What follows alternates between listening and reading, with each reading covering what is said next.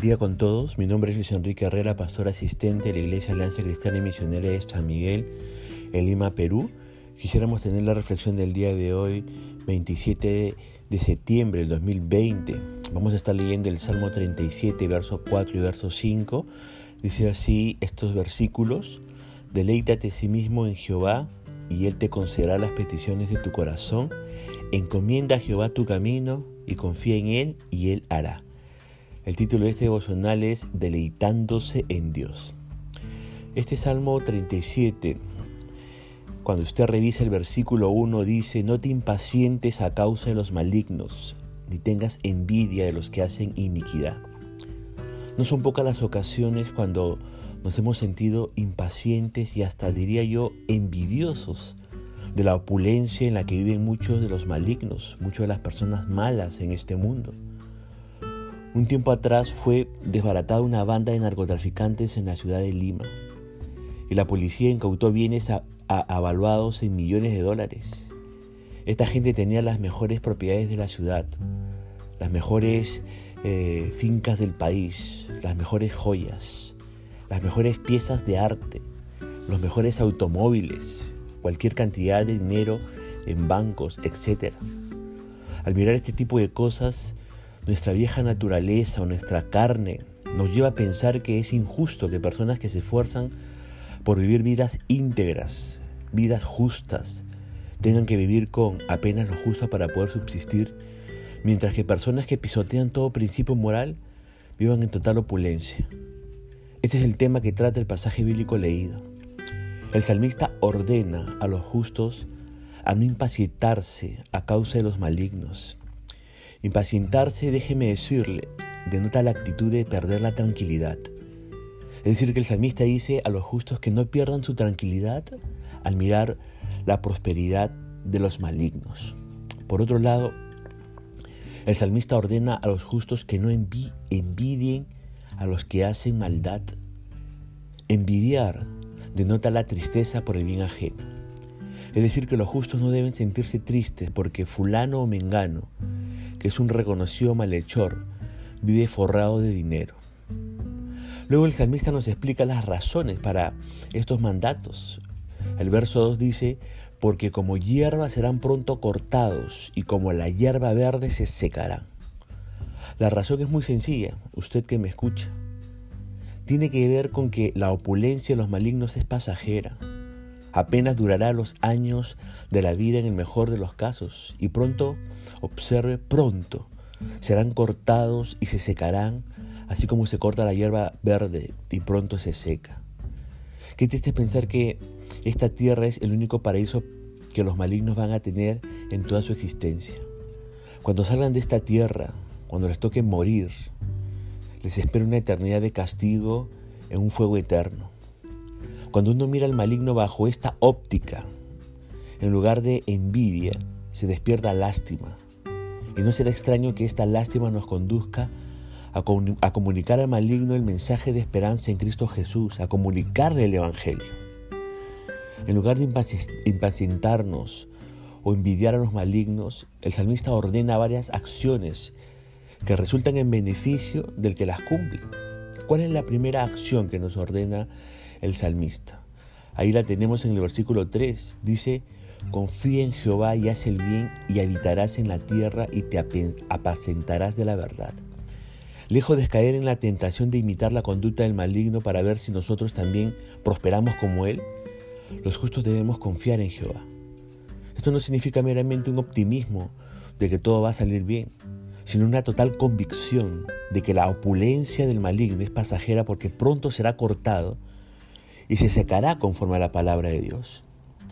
Además de confiar en Dios, debemos hacer el bien. Y este es confiar y actuar conforme a esa confianza.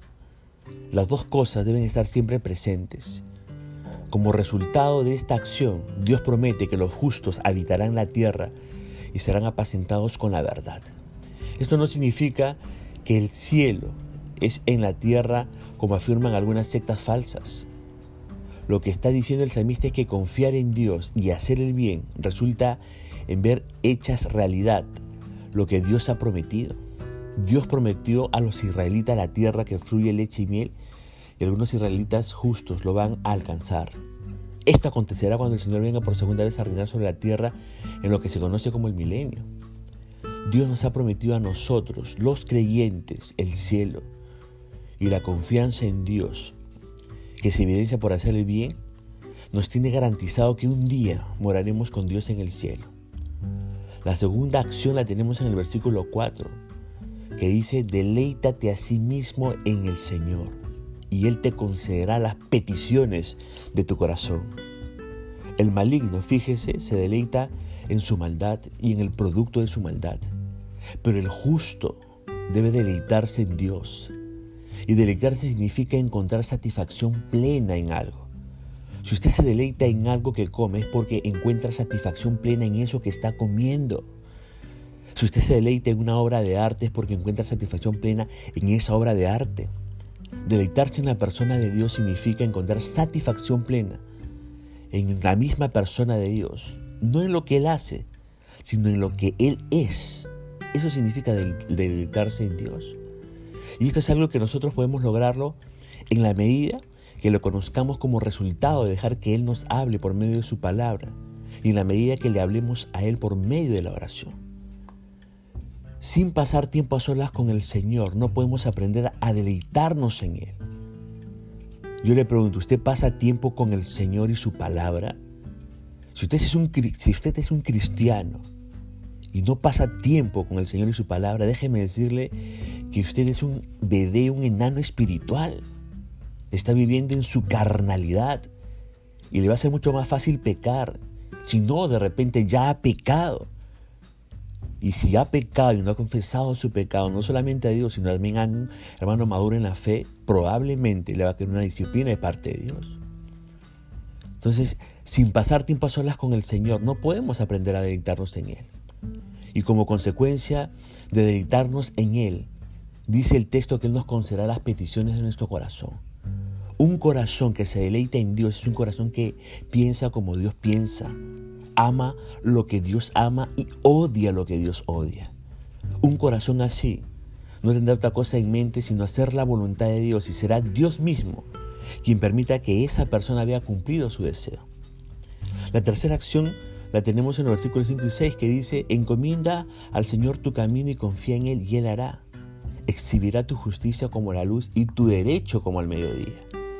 Si usted ha sido atacado injustamente o acusado falsamente o criticado injustamente, no se desespere. Haga lo que este texto ordena.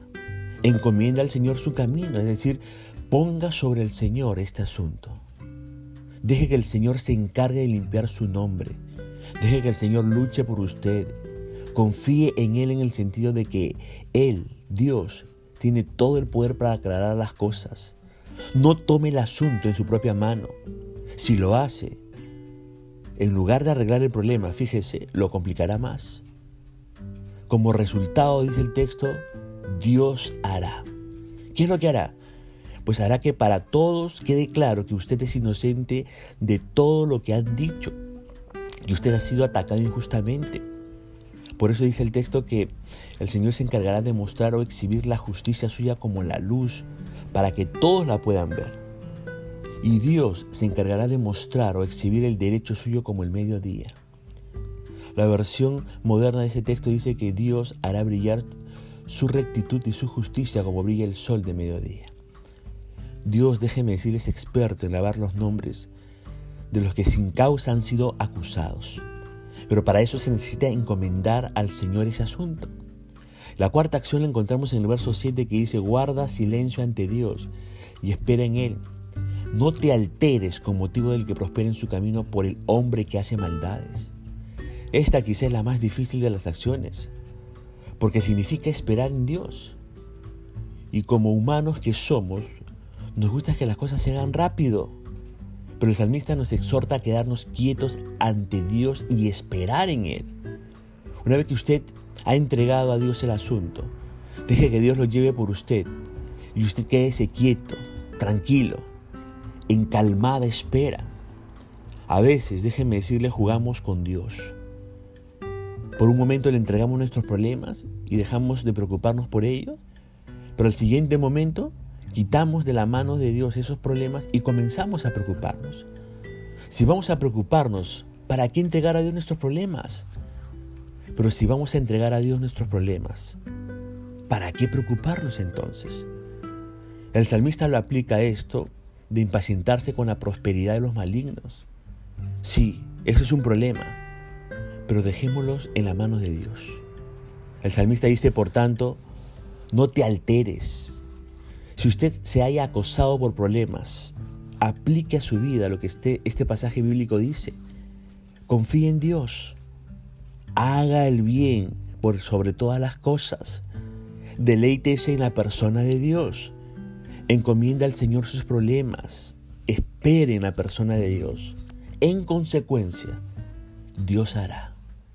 Dios se encargará de sus problemas. Será en su tiempo y a su manera. Deleítese por favor a sí mismo en la persona del Señor y Él le concederá las peticiones de su corazón. Encomiende al Señor su camino, confíe en Él y Él hará. El Dios de toda gracia pueda bendecir su vida y ya nos estaremos comunicando el día de mañana.